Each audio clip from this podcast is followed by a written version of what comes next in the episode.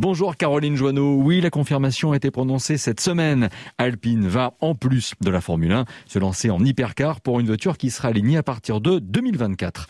Laurent Rossi, directeur exécutif d'Alpine, a donc officialisé cet engagement cette semaine. Oui, l'aventure Alpino 24 heures du Mans aura bien une suite. Laurent Rossi. Oui, tout à fait. C'est la poursuite de l'histoire d'Alpine euh, en endurance, euh, en LMDH en l'occurrence, avec euh, un retour en force en 2024, retour de l'équipe Signat mais cette fois-ci avec une structure euh, capable de rivaliser avec euh, les écuries euh, officielles comme Toyota et autres.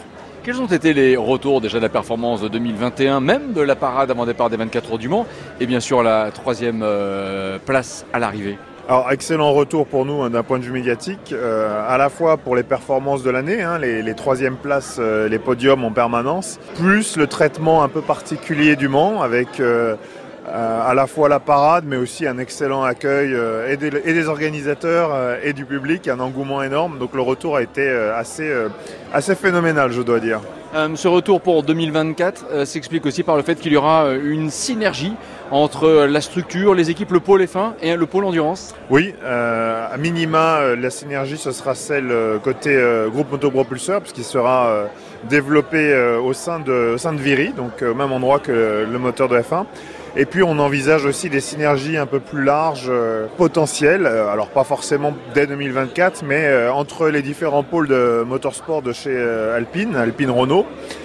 notamment l'aérodynamique ou la réduction de la masse ou les comportements de pneus et autres puisqu'on on essaye de regrouper des technologies communes à la fois à la compétition mais aussi à nos futures alpines de route qui sont des sportives au sein d'un laboratoire qui va lui permettre d'échanger, de rayonner d'une discipline à l'autre. Le but est d'être, on peut l'imaginer bien sûr, champion du monde, mais de gagner ou regagner les 24 heures du Mans Absolument, ouais. C'est euh, l'un puis l'autre ou les deux, euh, mais effectivement, euh, le Mans, c'est quelque chose d'important. Hein. C'est la course la plus prestigieuse au monde. C'est une course fondatrice pour Alpine.